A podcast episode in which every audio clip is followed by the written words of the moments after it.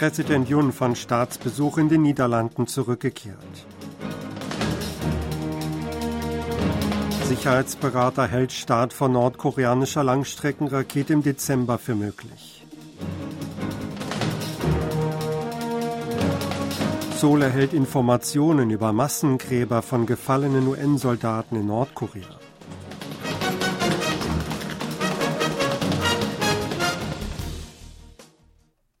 Präsident Yoon Song-yeol ist von seinem Staatsbesuch in den Niederlanden zurückgekehrt.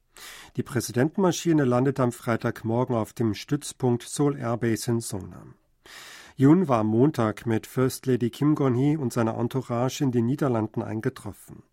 Er war als erstes südkoreanisches Staatsoberhaupt seit der Beziehungsaufnahme 1961 zu einem Staatsbesuch in dem Königreich gewesen.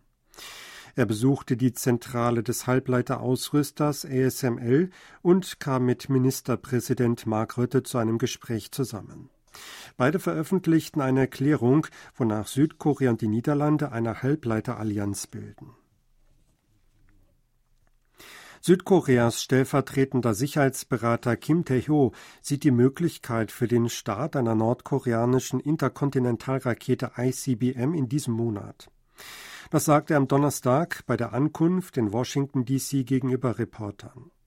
Kim nimmt dort am zweiten Treffen der nuklearen Beratungsgruppe Nuclear Consultative Group NCG teil. Ob er sich bei seinen Angaben auf Erkenntnisse des südkoreanischen Geheimdienstes oder von US-Diensten stützt, wollte er nicht kommentieren. Ballistische Raketen seien aber Gegenstand der geplanten Diskussionen zwischen Seoul und Washington. Die südkoreanische Regierung hat sich Zeugenaussagen zum Standort von Massengräbern von UN-Soldaten auf nordkoreanischem Territorium gesichert. Beamte des Vereinigungs- und des Verteidigungsministeriums befragten am 21. November einen aus Nordkorea Geflüchteten in seinen 60ern. Bei der vierstündigen Befragung in einem Gefängnis wurden drei Orte genannt, an denen vermutlich massenhaft Leichen von US-amerikanischen und türkischen Soldaten vergraben wurden. Dazu zählt Kechon in der Provinz Südpyongan. Erstmals liegen damit konkrete Aussagen über den Standort von Massengräbern von UN-Soldaten in Nordkorea vor. Auch ist es der erste Hinweis auf Leichen türkischer Soldaten. Die Türkei hat über 14.000 Soldaten in den Koreakrieg gesteckt.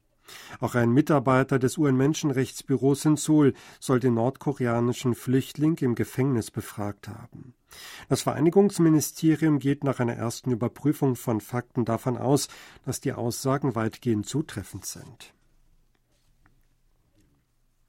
Südkorea und Japan haben am Donnerstag eine Videokonferenz zu kontaminiertem Wasser aus dem Atomkraftwerk Fukushima Daiichi abgehalten. Auf südkoreanischer Seite nahmen Beamte des Außenministeriums, der Kommission für Nuklearsicherheit und des Büros für die Koordinierung der Regierungspolitik daran teil. Auf japanischer Seite waren Beamte des Außenministeriums, des Ministeriums für Wirtschaft, Handel und Industrie sowie der Atomaufsichtsbehörde und Mitarbeiter des AKW-Betreibers TEPCO anwesend. Beide Seiten berieten sich über technische Angelegenheiten in Bezug auf die Einleitung kontaminierten Wassers ins Meer, die seit August in drei Runden erfolgt war. TEPCO hat am 20. November die dritte Runde des Ablassens abgeschlossen. Nach einer weiteren Runde Anfang nächsten Jahres will das Unternehmen bekannt geben, wie viel Tonnen des kontaminierten Wassers in zwölf Monaten ab April in den Ozean eingeleitet werden sollen.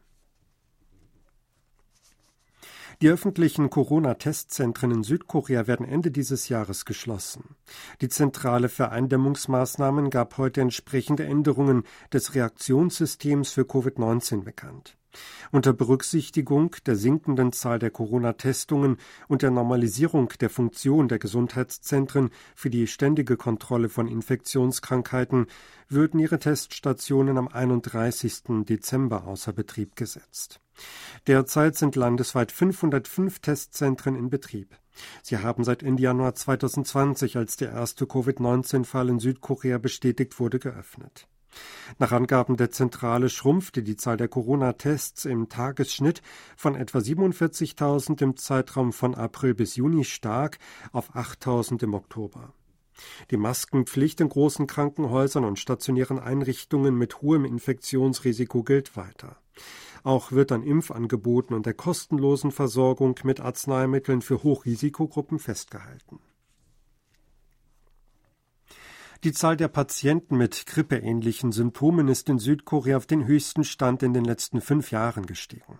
Nach Angaben der Behörde für Krankheitskontrolle und Prävention KDCA gab es in der zweiten Dezemberwoche 61,3 Patienten mit Symptomen, die auf eine Grippe hindeuten, pro 1000 ambulante Patienten. Verglichen mit einer Woche zuvor ist die Zahl um 26,1 Prozent gestiegen. Gegenüber der dritten Novemberwoche wurde ein Anstieg von 63,9 Prozent verzeichnet. Die Zahl entspricht dem höchsten Stand seit 2009. Das stellt das 9,4-fache des Richtwerts für das Vorliegen einer saisonalen Grippewelle von 6,5 Fällen dar. Besonders bei Kindern und Jugendlichen wurde eine hohe Zahl gemeldet. In der Altersgruppe von 13 bis 18 Jahren wurde mit 133,4 Fällen das 20,5-fache des Richtwerts verbucht, in der Altersgruppe von 7 bis 12 Jahren mit 120,1 Fällen das 18,5-fache. Südkoreaner in ihren Zwanzigern sind die ärmste Generation im Land geworden. Das geht aus einem Bericht des Statistikamtes über gesellschaftliche Trends in Südkorea 2023 hervor, der heute veröffentlicht wurde. Grund ist, dass lediglich diese Generation einen Einkommensrückgang erlitt, während in anderen Generationen die Einkünfte stiegen. Mit Stand 2021 lag das Haushaltseinkommen der Menschen unter 30 bei 31 Millionen Won oder 23.900 Dollar. Verglichen mit 2018 sind es 7,4 Prozent weniger. In dem Zeitraum stiegen die Einnahmen der restlichen Generationen um 10 bis 22 Prozent. Als Folge überholten die Menschen unter 30 in dieser Hinsicht die über 60-Jährigen und wurden die Generation mit dem geringsten Einkommen im Land. Bei den Menschen unter 30 wuchsen außerdem die Schulden im höchsten Tempo. Bei ihnen betrug die Verschuldung je Haushalt im vergangenen Jahr etwa 50 Millionen Won rund 38.600 Dollar. Verglichen mit 2018 nahm die Verschuldung um etwa 93 Prozent zu. Die südkoreanischen Ausfuhren von Lebensmitteln haben dieses Jahr den bisher höchsten Stand erreicht. Nach Angaben des Landwirtschaftsministeriums am Freitag belief sich das entsprechende Exportvolumen von Januar bis November auf 8,27 Milliarden Dollar. Gegenüber dem Vorjahr sind es 2,4 Prozent mehr. Die Ramyon-Exporte stiegen gegenüber dem Vorjahr um 25,9 Prozent auf 876,1 Millionen Dollar. Die Erdbeerexporte legten um 22,2 Prozent auf 56,1 Millionen Dollar zu. Bei Produkten aus verarbeitetem Reis wurde ein Zuwachs von 20,7 Prozent auf 197,5 Millionen Dollar verbucht. Das Exportvolumen von Getränken verbesserte sich um 11,1 Prozent auf 530,4 Millionen Dollar. Die Kimchi-Exporte nahmen um 9,9 Prozent auf 142,4 Millionen Dollar zu. Nach Abnehmerländern betrachtet legten die Lieferungen nach China um 11,1 Prozent auf 1,28 Milliarden Dollar zu. In die USA wurden mit Lebensmitteln im Wert von 1,2 Milliarden Dollar 8,5 Prozent mehr ausgeführt. Die Kriterien für den Ausschluss vom aktiven Wehrdienst aufgrund des Körpergewichts werden geändert. Das Verteidigungsministerium teilt am Donnerstag mit, dass am Mittwoch entsprechende Vorschriften bekannt gemacht wurden. Diese betreffen auch körperliche Untersuchungen zur Feststellung der Wehrdiensttauglichkeit. Die Änderungen betreffen den Body Mass Index. Ein Wert von 18,4 oder niedriger wird als untergewichtig eingestuft, ein Wert zwischen 35 und 39,9 als schwerfettleibig und ein Wert von 40 oder höher als superfettleibig. Die Untergrenze für die Einstufung als wehrdiensttauglich soll von derzeit 16 auf 15 sinken. Die Obergrenze wird von 35 auf 40 angehoben. Sie hörten aktuelle Meldungen aus Seoul, gesprochen von Sebastian Ratzer.